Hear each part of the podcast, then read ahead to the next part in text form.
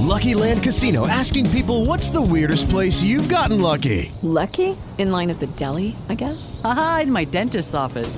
More than once, actually. Do I have to say? Yes, you do. In the car before my kids' PTA meeting. Really? Yes. Excuse me, what's the weirdest place you've gotten lucky? I never win and tell. Well, there you have it. You can get lucky anywhere playing at LuckyLandSlots.com. Play for free right now. Are you feeling lucky? No purchase necessary. Void where prohibited by law. 18 plus. Terms and conditions apply.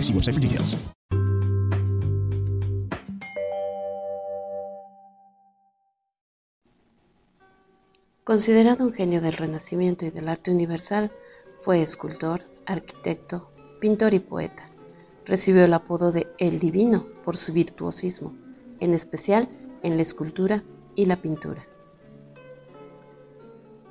Mi nombre es Analia Marín y el día de hoy hablaré sobre el aporte de Miguel Ángel a la literatura del Renacimiento. Michelangelo Buonarroti, mejor conocido como Miguel Ángel, revolucionó el arte de los siglos XV y XVI. El detalle de sus obras y la majestuosidad de las mismas lo inmortalizó. Miguel Ángel nació en Caprese, ubicado en la provincia de Arezzo, un 6 de marzo de 1475. Nace en el seno de una familia numerosa. Era el segundo hijo de la unión entre Ludovico Buonarroti y de Francesca di Neri. Era una familia con cierto nivel económico que vivía en la Florentina. Siendo todavía un niño pequeño, pero con tres hermanos más, queda huérfano de madre. Con tan solo seis años de edad, conoce a Francesco Granice, quien le doblaba la edad, pero aún con solo 12 años ya era pintor. De esta amistad comienza la inquietud por el arte.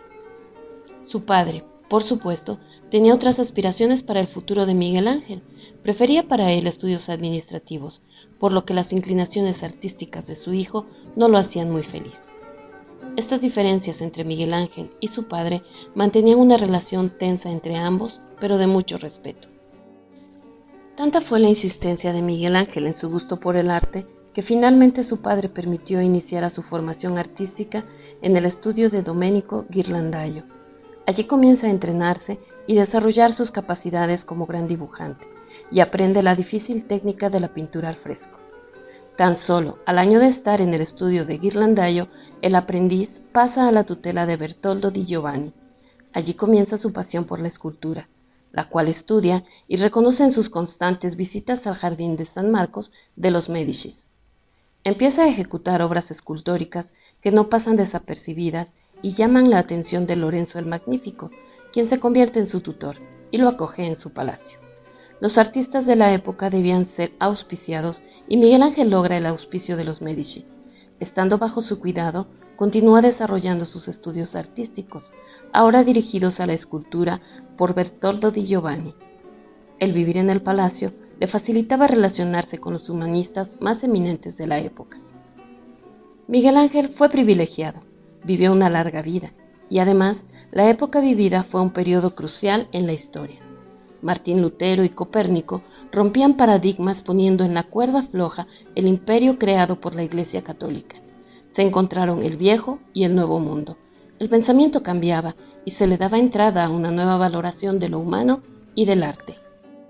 Todo ello influyó en el arte creado por Miguel Ángel. Trabajó en lo que le gustaba hacer y fue el mejor de su tiempo porque evolucionó con el mundo, dejaba ver sus expectativas, sus inquietudes y no ocultaba sus crisis. La obra literaria de Miguel Ángel se corresponde a su genio multidisciplinar, propio del Renacimiento y del espíritu del humanismo. Muchas de sus composiciones poéticas presentan una alta calidad, poniéndola a la par de su producción artística en escultura, pintura y arquitectura. Se conservan unas 300 creaciones poéticas de Miguel Ángel, entre las que destacan sonetos, madrigales y tercetos. Están realizados en lengua vulgar, concretamente en la lengua toscana del siglo XVI, que puso las bases al italiano moderno, con las magnas obras de Dante y Petrarca como inicio. Miguel Ángel no había recibido una formación clásica en lo literario. Los humanistas realizaban un aprendizaje y la lectura de las obras latinas y griegas en sus lenguas originales.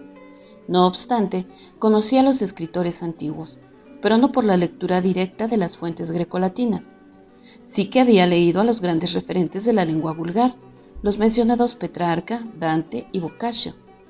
estos escritores del final de la Edad Media habían convertido al italiano en un idioma poético, una lengua capaz de ofrecer con sus palabras piezas literarias universales que competían con los clásicos. Dentro de la corte de intelectuales de Lorenzo el Magnífico se cultivaba el pensamiento neoplatónico desarrollado por Pico de la Mirándola y Marsilio Ficino. Las ideas de estos filósofos contemporáneos son capitales en la poesía de Miguel Ángel, especialmente en lo relativo a la presencia de la espiritualidad en el hecho material, con la valoración por la estética y la belleza. Los primeros sonetos de Miguel Ángel son del año 1503. Los últimos se corresponden al 1560. En sus versos hay múltiples temáticas. En los sonetos dedicados a amigos y conocidos el tono es elogioso, humorístico o burlesco, dependiendo del objetivo que pretenda. Algunos de ellos se acercan a lo amoroso, como los que dirigió a su amigo cercano Tommaso Cavalieri. Con todo, muchas de las composiciones son ambiguas, abiertas a múltiples interpretaciones. En todas ellas hay un tono enérgico que remite a la obra artística en mármol o la pincelada pictórica.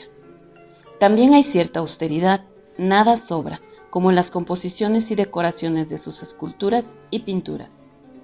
Algunas de sus composiciones poéticas originales se acompañan de dibujos autógrafos. Otros incluso fueron musicados, como uno de los sonetos escogidos por el maestro del coro de la capilla sistina, Jacob van. Con respecto al significado de sus rimas, la compilación de los versos ha jugado un papel clave. Así, la primera edición de las poesías de Miguel Ángel se debe a su sobrino nieto, Miguel Ángel el Joven, en 1623. Como había manipulado el género de los artículos en la edición de Cesare Guasti de 1863, se parte de los textos originales para ofrecer los auténticos versos de Miguel Ángel. Otra de las obras literarias se agrupa en sus cartas, enviadas a su familia, a colaboradores y amigos. Sirven para construir cada aspecto de la vida y la obra de Miguel Ángel. Leyéndolas se puede trazar los sentimientos del artista respecto a los contratos, la cantidad de dinero negociada con los clientes y pagada finalmente, e incluso la gestión de su fortuna monetaria y de sus bienes inmuebles. El fragmento que será leído a continuación es gracias a la traducción al español de Luis Antonio de Villena. Soneto 23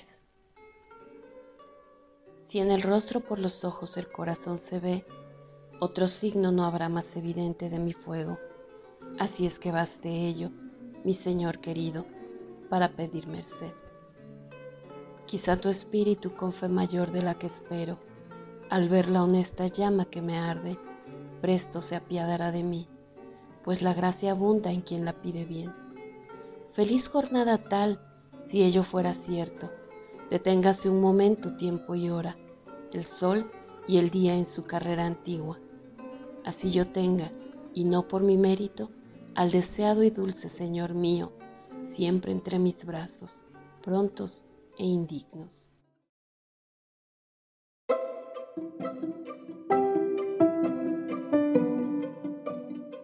Te agradezco por haber escuchado este capítulo hasta el final y recuerda que John Fitzgerald Kennedy dijo, amar la lectura es trocar horas de hastío por horas de inefable y deliciosa compañía. Hasta pronto.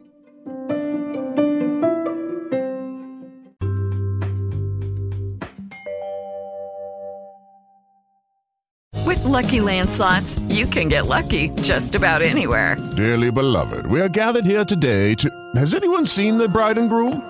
Sorry, sorry, we're here. We were getting lucky in the limo and we lost track of time. No, Lucky Land Casino, with cash prizes that add up quicker than a guest registry. In that case, I pronounce you lucky. Play for free at LuckyLandSlots.com. Daily bonuses are waiting. No purchase necessary. Void where prohibited by law. 18 plus. Terms and conditions apply. See website for details.